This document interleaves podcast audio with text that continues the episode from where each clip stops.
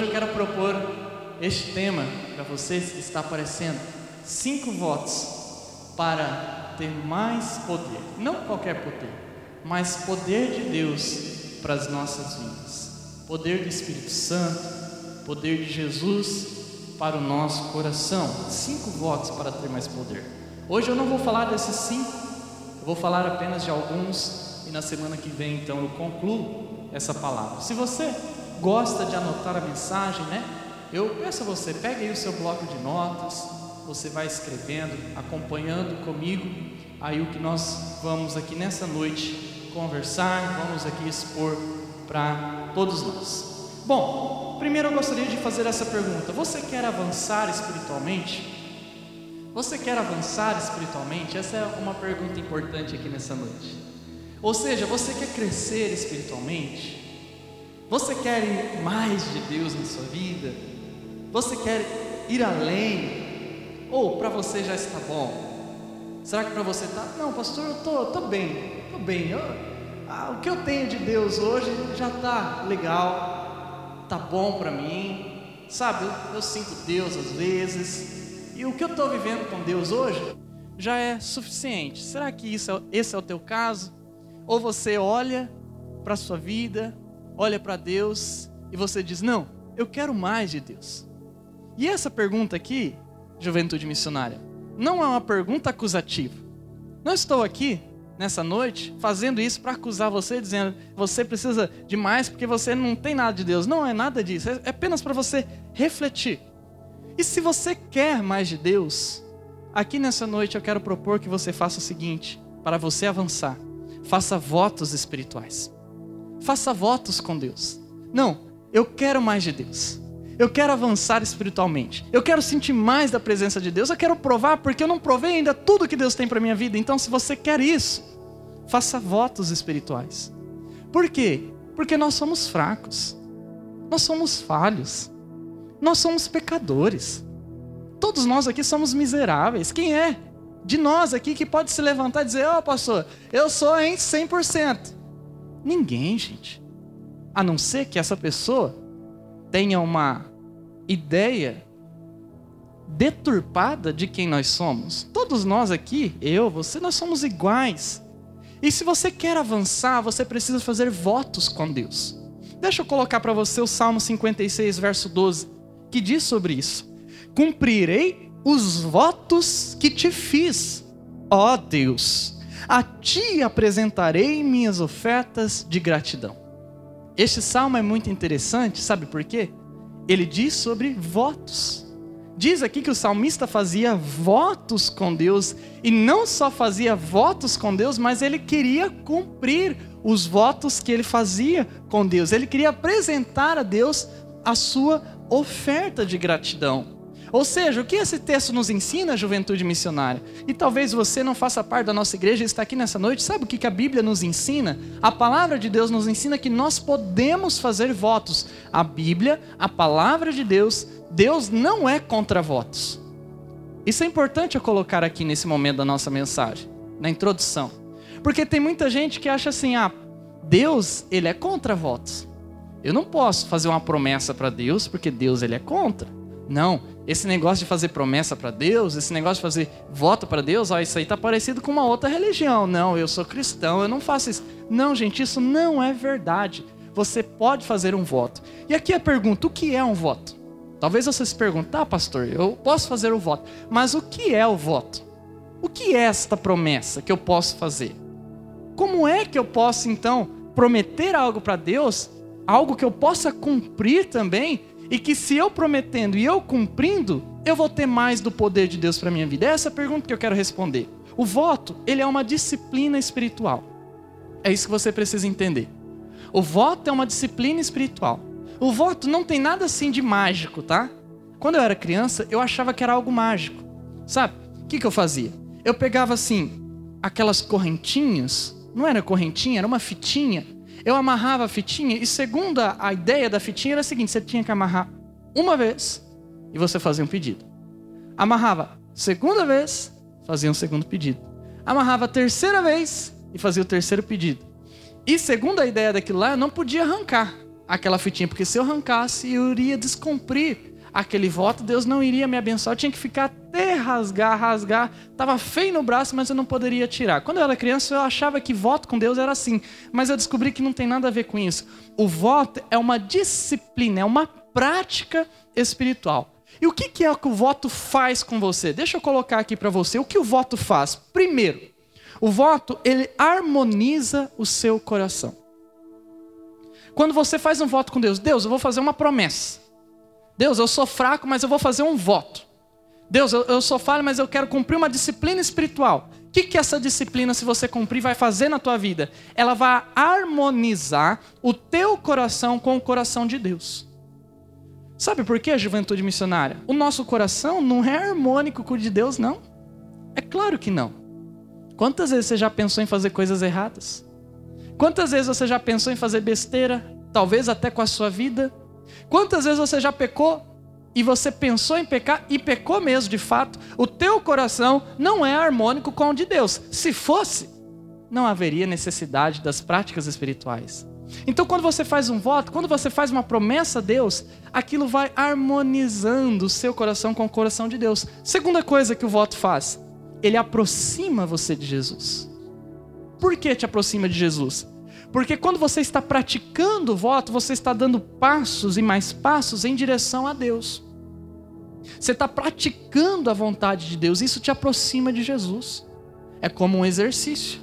Se você quer ficar forte, eu quero ter músculos, quero que meu corpo fique mais desenhado, você precisa então fazer a musculação todos os dias, comer bem, você precisa praticar para que então aquilo comece a dar resultado em você. Eu me lembro, eu parei de treinar, eu fazia jiu-jitsu, eu parei por causa da pandemia, quando eu tomar a segunda dose eu acho que eu vou voltar. Mas eu lembro que eu comecei, e eu comecei a praticar, eu comecei a ficar bom naquilo. Sabe? Quando você pratica o voto, aquele voto te aproxima de Jesus. Por isso eu quero destacar aqui para vocês hoje, nessa noite, três votos. Dos cinco que eu quero propor, eu quero destacar três votos. É, dois votos hoje e três na semana que vem. Então, o primeiro voto. O primeiro voto para ter mais poder é este: trate o pecado seriamente. Trate o pecado seriamente. Se você gosta de anotar, no seu bloco de anotação, anote.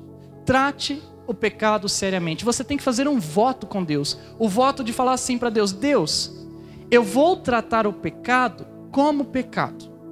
Eu não vou dizer que o pecado é algo que não seja pecado.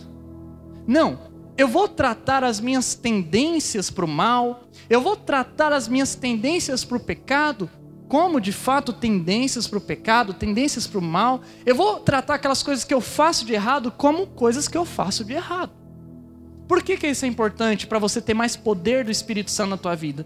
Porque Deus não usa instrumentos sujos. Você já viu? Imagina um médico, você que já fez uma cirurgia, vocês não vão pegar lá um instrumento sujo. Imagina, você vai fazer uma cirurgia no seu coração e o médico pega um instrumento lá, ah, vai esse aqui mesmo que usou ali há pouco. Não, vamos usar esse. Não tem como. O médico não usa um instrumento sujo, muito menos Deus. Deus não usa pessoas que estão sujas. Ele não usa instrumento sujo, porque o instrumento sujo, em vez de abençoar, amaldiçoa. Em vez de ser bênção nas mãos do médico para fazer cirurgia, vai colocar uma bactéria que vai matar você. Você compreende isso? Faz sentido isso? Para você ter mais poder de Deus, para Deus usar a tua vida, você tem que estar limpo, você tem que tratar o pecado como pecado, seriamente. Porque se nós brincarmos com o pecado, nós vamos estar sujos e Deus não usa as pessoas sujas. O Romanos 3:23 ele diz: "Pois todos pecaram estão destituídos da glória de Deus". Veja esse texto que é mais do que conhecido, mas cabe muito bem aqui. Todos pecaram. Ou seja, todos nós aqui somos sujos, se não por um motivo. Qual o motivo da nossa limpeza aqui dentro? É o Espírito Santo. Quando a gente aceita Jesus, a gente fala: Jesus, vem morar dentro do meu coração, lava a minha alma. Jesus lava a nossa alma. Então a gente começa então agora poder viver uma vida limpa. Então, por favor, juventude missionária, você quer ter mais poder do Espírito Santo? trate o pecado como pecado, porque o pecado ele é inimigo da alma. O pecado é inimigo da alma. Sabe? Quando Deus nos criou, Ele nos criou com alma. A Bíblia diz em Eclesiastes que Deus colocou anseio pela eternidade dentro do homem. O que é este anseio pela eternidade? Em outras palavras, é a nossa alma.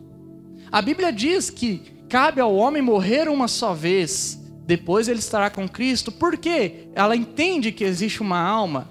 A nossa alma é imortal. Ela não é no sentido de infinita, porque ela teve um dia de início mas ela é imortal a partir do momento que ela teve início. Você nunca vai morrer de verdade. O teu corpo vai, a tua alma não. E a tua alma, ela precisa de Deus. Caso contrário, se a tua alma consome o pecado, esse pecado vai ser inimigo da tua alma. Inimigo da tua alma. É como comida. A gente precisa cuidar da nossa alimentação. Sabe, eu tô assim magrinho, tô sequinho, mas eu estou comendo, tentando comer pelo menos melhor. Sabe? Parei com a lanchaiada, né? guaraná, algumas outras coisas aí que faz mal para a saúde. Estou comendo bem bonitinho. Até minha esposa fala: Nossa, que pratinho diferente, que pratinho verde, que não sei o quê. Por quê, pessoal? A comida, se você vive de, de lanche, de lanche, de lanche, de refrigerante, isso serve para mim também, o que, que vai acontecer na saúde? A gente não vai passar de 40 anos, 50 anos. Se chegar, vai estar tá na cadeira de roda, que a perna não funciona, a, não passa sangue pelas pernas.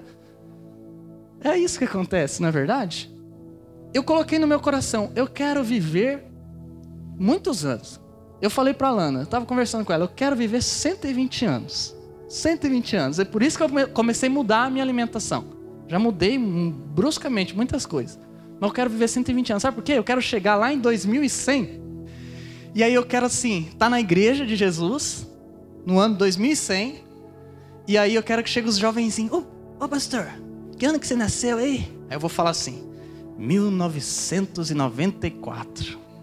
Imagina você falando que você nasceu em 1994, em 2100. Nossa, nossa, pastor, 1994, o que, que você viu, hein? Ah, meu filho, Ó, eu vi quando o Brasil foi. Eu nasci no ano que o Brasil foi tetra. Depois o Brasil foi penta. Nossa, pastor, mas hoje o Brasil já tem 12 títulos aí. É? Não, mas eu, fui, eu vi quando ele foi penta. É, você não viu o Ronaldo, né? Nossa, pastor, já vi lá a estátua do Ronaldo lá. Ronaldo já foi, né, pastor? É. Eu vi as Torres Gêmeas caindo dia 11 de setembro de 2001. Hoje fazendo 20 anos, né, até hoje. Eu vi, eu estava lá. Eu quero chegar em 2100. Como a comida é inimiga para o corpo, o pecado é inimigo para a alma. Como que a gente vai viver na eternidade se a gente está consumindo o pecado, estragando a nossa alma? O Ezequiel 18, 20 diz: Aquele que pecar é que morrerá. O filho não levará a culpa do pai, nem o pai levará a culpa do filho. Aquele que pecar morrerá. Ou seja, o pecado nos leva à morte, juventude missionária. É por isso que nós morremos também, a, nossa morte física, né? Você já deve ter ido em velórios. Você vai lá, você vê aquele corpo lá. A gente fala, ó, o defunto está ali. Você toca, às vezes, está ali gelado. As pessoas ficam chorando. O que, é aquilo? Parece só um boneco. Isso é resultado do pecado que entrou no mundo. Mas o pior de tudo isso é a nossa alma morrer. É nós morrermos aqui e não irmos lá para o céu. Por isso o texto está dizendo: aquele que pecar morrerá. Você não vai morrer por causa do teu pai, não. Ah, meu pai que é ruim, minha mãe que é ruim, não deu educação. Ah, aquele que me fez mal. Não, você vai levar a tua culpa, teu pai a dele, a tua mãe a dela. É cada um por si. Aquele que pecar morrerá. O pecado, ele é um engano enfeitado. Nós precisamos entender isso, juventude missionária, nesse nosso pacto com Deus. O pecado, ele é um engano enfeitado, porque o, o pecado vem e engana a gente. Ele mostra pra gente que tá tudo bem. Que tá tudo legal. Tá legal eu tá aqui usando droga. Tá da hora, eu tô vendo coisa, eu tô vendo buraco debaixo da terra e não tem buraco debaixo da terra. O pessoal, tô sentindo uma vibe da hora, passa rapidinho e não, não morri, tô bem, né? É legal eu ficar bêbado e eu dou uma caída para lá e para cá, meus amigos me juntam e dão uma risada junto e eu falo assim, é o cara, é da hora. Eu pego as minas, eu pego os minos aí também, e a gente vai, faz sexo aqui, lá, a hora que a gente quer de boa, depois a gente pede perdão, já era. Sabe? O pecado, ele vem enfeitado. Ele vem enfeitado, ele não mostra a realidade de quem ele é. Porque o pecado quer nos enganar. O pecado é manipulador. O pecado ele é mentiroso. O Hebreus 3:13 diz isso. Diz assim: "De modo que nenhum de vocês seja endurecido pelo engano do pecado." O Hebreus, que a gente acredita que foi Paulo que escreveu o Hebreus, a gente não tem certeza, mas a história da igreja acredita que foi o Paulo que escreveu o Hebreus. E se for o Paulo, ele está dizendo aqui: não seja endurecido pelo engano. Ou seja, o pecado nos engana. Por isso aqui, juventude missionária, eu não quero acusar. Eu não quero acusar. Mas eu preciso ser boca de Deus para que você avalie a sua própria vida. Será que você não está vivendo algum engano? Aparentemente está legal. Na frente das pessoas está legal. Mas quando você está sozinha, quando você está sozinho, só você e Deus, aí você sabe aí você sabe o que aquele mal que você comete, que é bonitinho, causa em você. Por que, que isso acontece na nossa vida? Porque o pecado te enche de culpa. O pecado te traz culpa. O pecado, ele gera essa culpa dentro do nosso coração. E aí, sabe o que, que acontece? Eu já vi muito. Por que, que você não vai mais para a igreja? Por que, que você não quer mais viver Jesus? Ah, pastor, Aí tem as desculpas. Mas sabe qual é a realidade? É que está com culpa. Não consegue olhar nos olhos do pastor. Não consegue olhar nos olhos do amigo, da amiga crente em Jesus. Não consegue cantar. Por quê? O que, que eu vou cantar? Por que, que eu vou levantar minha mão? Por que, que eu vou orar? Se eu sei que eu vou sair daqui e vou fazer as mesmas coisas que eu faço. O pecado gera culpa. Isso acontece, gente, todos os dias, todas as semanas. É assim que acontece mas você precisa perseverar. Você não pode desistir de você mesmo, porque se Jesus não desistiu de você, quem é você para desistir de você? Jesus te ama. O Salmo 32, verso 3 diz: Enquanto escondi o meu pecado, os meus pecados, o meu corpo definhava de tanto gemer. Você já sentiu isso? Definhava de tanto gemer. Quando a gente peca, e não aquele pecado por ignorância. Aquele pecado por vontade própria, sabe? Aquele pecado que você vai com a boca aberta para aquele pecado, salivando, porque você quer. Esse pecado depois, ele faz os seus ossos gemerem. Por quê? Porque o pecado, ele é um engano enfeitado ele nos seduz e nos leva para longe de Deus. E aí sabe o que, as pessoas fazem? Elas começam a procurar ajuda. Então ela vai lá, conversa com o pai, com a mãe, mãe, pai, não sei o que está acontecendo comigo, eu estou mal, sabe? Parece que eu estou depressivo, parece que eu estou depressiva. Aí ela vai, contrata um psicólogo, uma psicóloga, ah, eu preciso desabafar sabe? Porque, ó, eu estou fazendo isso isso, isso, eu me sinto mal, eu não sei o que está acontecendo comigo. A pessoa não começa a se dar bem em nada na vida, começa a entrar assim, num, numa luta interna, e ela quer sentar nos divãs da vida, mas eu preciso dizer o seguinte: não é um divã que apagará os seus pecados. Eu preciso sentar nesse divã, eu preciso sentar aqui nesse sofá, eu preciso contar para essa pessoa. Não é um divã que apagará os seus pecados. Existem muitas pessoas buscando tratamentos em várias áreas da vida, em vários lugares da vida, e não estão encontrando a solução. Estão trocando algo que Deus já falou há milhares de anos atrás, centenas de anos atrás, por pessoas que não entendem nada da vontade de Deus. Sabe? O reino de Deus não é feito de divã. O reino de Deus não é feito de comida, de bebida. O reino de Deus não é feito nada disso. Olha o que diz lá o Romanos 14, 17. Pois o reino de Deus não é comida, nem bebida, mas justiça, paz e alegria no Espírito Santo. Quantas vezes, juventude missionária, nós estamos trocando o nosso falar com Deus, a nossa vida com Deus, a nossa santidade com Deus, por uma tentativa de justificativa neste mundo dos nossos próprios erros. Quantas vezes nós fizemos isso? Quantas vezes talvez você faz isso? Talvez você está aqui e você está fazendo isso. E você não está encontrando solução para a sua vida. Aí neste mundo, por quê? Porque você está nos sentando num divã que não é de Jesus. Sabe de uma coisa? O perdão só é concedido por Deus. A tua alma vai estremecer, os teus ossos vão gemer, o teu coração vai ser triturado enquanto você não confessar a Deus, enquanto você não buscar o perdão de Deus, sabe de uma coisa? É somente o perdão de Deus, juventude missionária, que traz cura para nossa alma, é somente o perdão de Deus que traz alívio para nossa alma. Eu não sei se você compreende isso. Talvez muitos compreendam, outros talvez estejam fingindo não compreender. Por favor, se o Espírito Santo estiver falando com você, não se rebele o perdão só é concedido por Deus. A Bíblia coloca assim no Salmos 86, verso 5: Tu és bondoso e perdoador, Senhor, rico em graça para com todos os que te invocam. Todos, todos, mas todos aqueles que invocam. Este é o nosso Deus que é perdoador, ele perdoa você, ele tem graça para você, ele quer amar você mais do que você está achando que você é amada. Por isso, faça este voto com Deus Leve o pecado a sério na sua vida. Não brinque com o pecado. Se tem uma área na tua vida que você está brincando, pare com isso. Busque o perdão de Deus. E como é que você pode ser perdoado? Em primeiro lugar, identifique o seu pecado. Identifique. Você tem que dar nome para o seu pecado. Em segundo lugar, nomeie o seu pecado.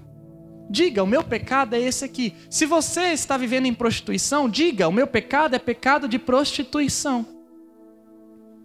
Não busque outro nome.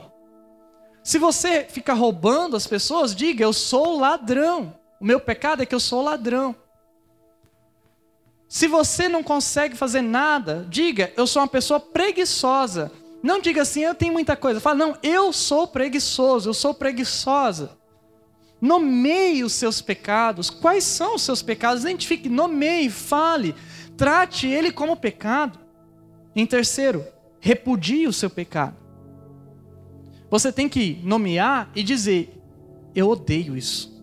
Isso está dentro de mim, eu sou assim, mas eu odeio isso. Você tem que repudiar. Ah, eu sou ladrão, eu estou roubando.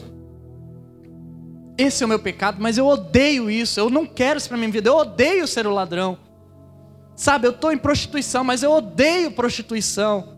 Ah, eu estou usando drogas, eu, mas eu odeio usar drogas. Você tem que repudiar, você tem que ter nojo disso. Você não pode gostar de ser assim. Não pode. Não pode. E por fim, confesse o seu pecado. Confesse. Fala para Deus, senta com Deus. Dobra os teus joelhos para Deus. Coloca a tua mãozinha assim na tua cama, dobra o seu joelho e fala: Deus, eu sou isso, eu sou isso. Eu sou... Nomeia, fala para Deus, confessa o seu pecado.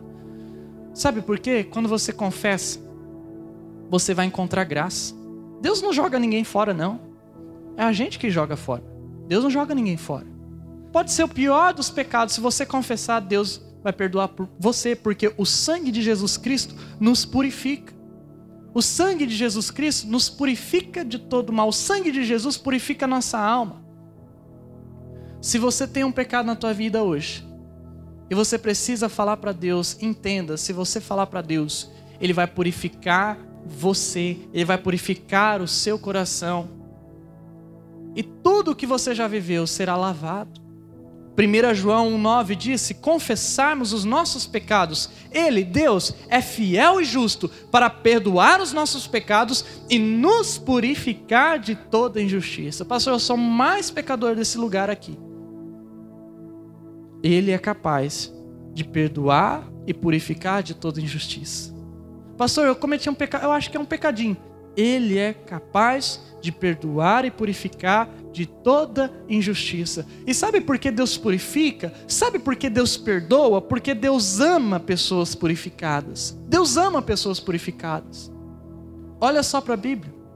A Bíblia conta que os santos morarão com ele. A Bíblia conta que os anjos, eles adoram a Deus dizendo: Santo, Santo, Santo o Senhor é.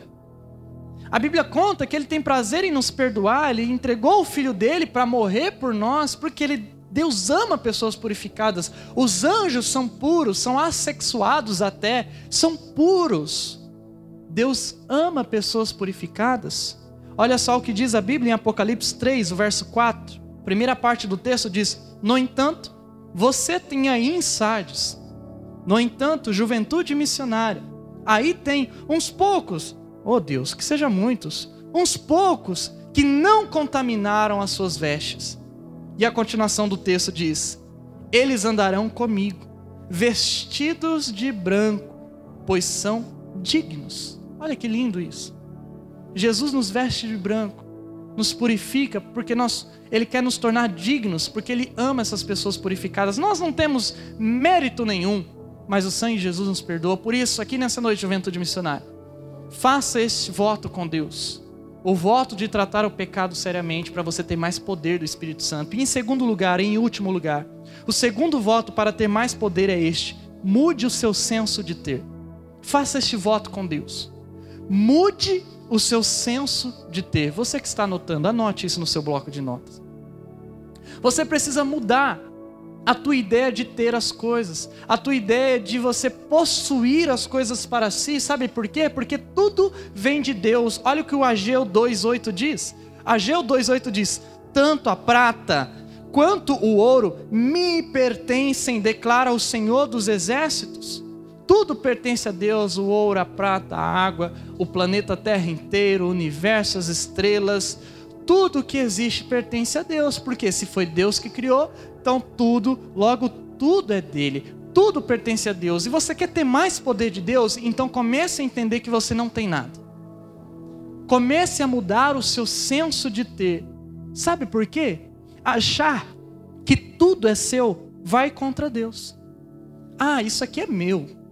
É meu. Sabe aquele negócio de criança? Quando você dá um brinquedo para uma criança e ela não quer entregar para nenhuma outra criança, é meu. Muitas vezes nós agimos assim. Isso aqui é meu. É meu, eu que conquistei, eu que derramei as lágrimas, eu que derramei o sangue. É eu, é eu, é eu, é eu. E aí a gente infla o nosso eu. E tudo que tem muito eu vai contra Deus. Porque só existe um Deus, um Senhor da nossa vida, que é o próprio Senhor Jesus. Então achar que tudo é seu vai contra a vontade de Deus. Por isso, você quer ter mais poder de Deus? Pare de achar que tudo é seu. Entenda que Deus ele é dono de todas as coisas, como diz o Salmos 119, verso 36, diz assim: Inclina o meu coração para os teus estatutos e não para a ganância. Olha aqui, e não para a ganância. Quantas vezes a gente quer planejar na nossa vida? Quantas vezes a gente quer bolar planos para a nossa vida? Por quê? Porque é para mim. Eu vou ganhar mais dinheiro. Eu vou entrar aqui e eu não vou sair mais. Eu vou conquistar tal coisa ganância e ganância, eu quero mais e mais e mais. Nós precisamos entender, juventude missionária, que tudo é de Deus. Você pode ter coisas, desde que entenda que em absoluto tudo é dele, tudo é de Deus. Eu posso ter um carro? Posso ter um carro. Eu posso ter uma casa? Posso ter uma casa. Posso ter uma moto? Posso ter uma moto. Posso ter uma bicicleta? Posso ter uma bicicleta. Posso ter uma poupança? Pode ter uma poupança. Desde que tudo, absolutamente tudo, você entenda que tudo, em última instância, em absoluto, tudo não é teu. É de Deus. É de Deus. Isso faz você mudar o seu senso de ter. É um pacto que você faz com Deus. O Salmo 50, 10 diz: Pois todos os animais da floresta são meus, de Deus como são as cabeças de gado, aos milhares nas colinas. Tudo é de Deus. Você tem que entender isso. Sabe por quê? Quando você entende que tudo é de Deus, você se torna uma pessoa melhor. Você não se torna uma pessoa gananciosa.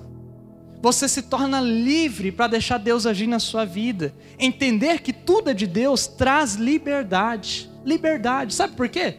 Se eu morrer, não é nada meu mesmo eu estou em paz. Sabe, o meu carro, se bater o meu carro, eu vou ficar triste bater o meu carro? Vou. Mas eu vou olhar aquilo de outra maneira, porque não é meu, afinal de contas, em absoluto, é de Deus. Sabe? Eu tenho uma poupança, mas se um dia desse ela for embora, eu não vou ficar desesperado. Por quê? Porque em absoluto tudo é de Deus. Deus deu, mas Deus tirou também. Esse pensamento te torna livre para deixar Deus agir em você. Agora, quando você não entende que tudo é de Deus, sabe o que, que acontece? Vem as dificuldades da vida financeira e as dificuldades materiais e você desespera. Você não vê? Pessoas tirando a sua vida, pulando de prédio, se enforcando, por causa da dificuldade de tudo que estão passando. Porque perderam tudo, eu perdi tudo, meu Deus, eu perdi tudo. Quem sou eu? Pra... Olha, olha quem eu sou para perder tudo.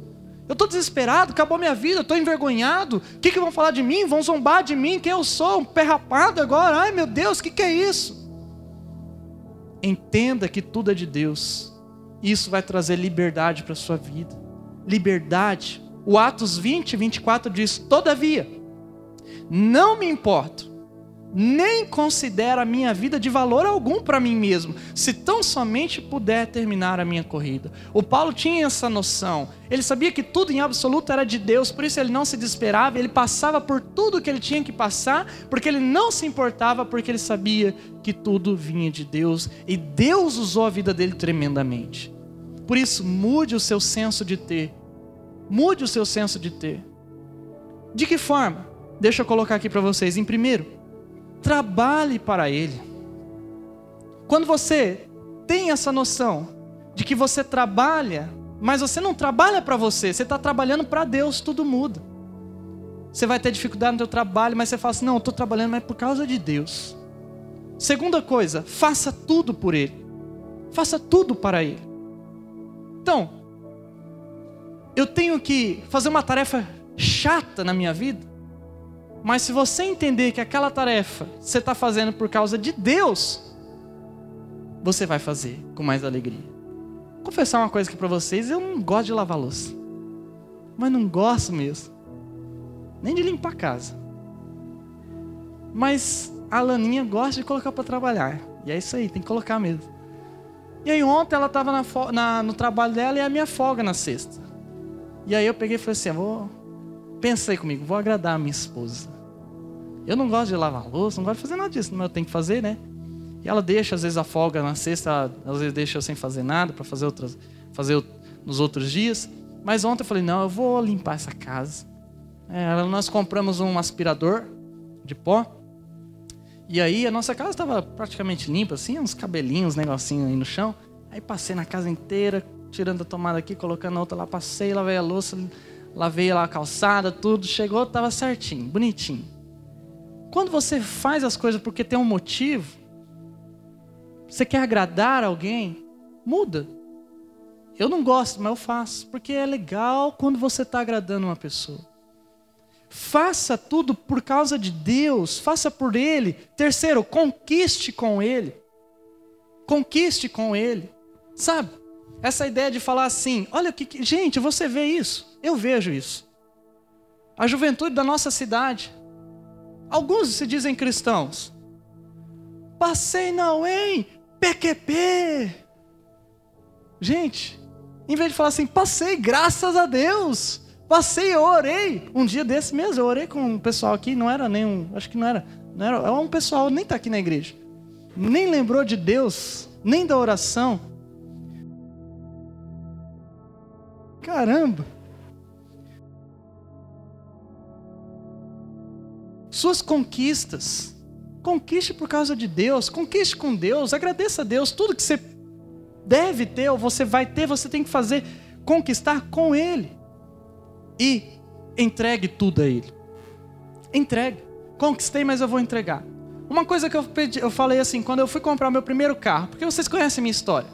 Uma história difícil, não tem herança de nada. Quando eu comprei o meu primeiro carro, eu, falei, eu pensei assim, antes de comprar, quando eu comprar meu carro, eu vou usar meu carro para abençoar também. Dar carona, eu recebi tanta carona, tanta carona. O Júnior me deu muitas caronas, o Kleber Montanher me deu muitas caronas, e muitas pessoas me deram caronas. Eu falei assim: quando eu tiver um carro, eu vou dar carona também. E eu faço isso. Entregue tudo a Ele. Tudo que você conquistou com Deus, entregue para Ele. E eu preciso aqui desafiar você.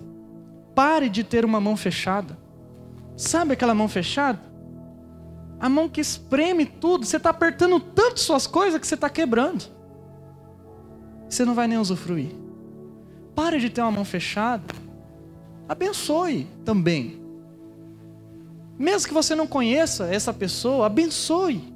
Não tem uma mão tão fechada, você pode sim ser organizado, você pode ter as suas coisas, conquistar com Deus, sabendo que tudo em absoluto é dele, você pode ter sua, as suas finanças ajeitadas, você pode estar comprando as coisas, entendendo que tudo vem dele, mas você não pode ter a mão fechada. Você tem que abençoar, você tem que ajudar. O 1 Coríntios 10, 24 diz: Ninguém deve buscar o seu próprio bem, mas sim o dos outros. E aqui é importante para a nossa geração isso aqui, juventude missionária.